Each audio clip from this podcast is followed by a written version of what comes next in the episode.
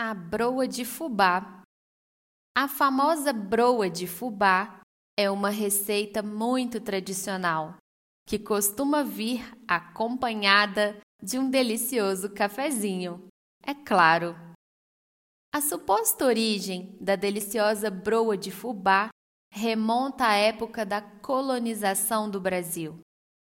Com a chegada dos africanos e portugueses, o uso do milho foi ampliado, tornando-se o ingrediente principal de muitos pratos, assim como seu subproduto artesanal, o fubá. A palavra fubá, inclusive, é de origem africana para designar farinha. Portanto, o fubá é uma fina farinha feita com milho moído. Mas o verdadeiro registro histórico da saborosa broa de fubá no Brasil vem do ano de 1733.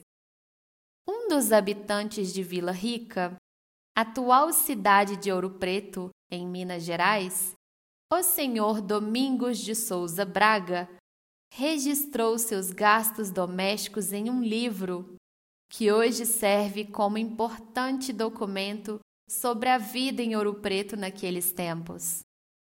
Entre suas anotações registradas, lá estavam 13 broas, ou seja, por aqui, em Minas, a broa de fubá já era consumida. Mas, somente no século XIX, a broa de fubá tornou-se elemento principal da mesa do café da manhã ou da tarde dos senhores de fazendas mineiros. Desde então, o quitute é encontrado em todas as regiões do país, inclusive no sul, tanto doce como salgado. Pode também ser uma receita cremosa e recheada com goiabada e queijo. Tudo depende da criatividade e do gosto de cada um. Mas uma coisa é certa: É uma delícia. So, that's it for now. Thank you so much for listening to this episode of The Mineira Way. We hope you enjoyed this content. If you're interested in improving your Brazilian Portuguese, follow us on our social medias and visit our website at www.themineraway.com to find more things that we offer. Até mais!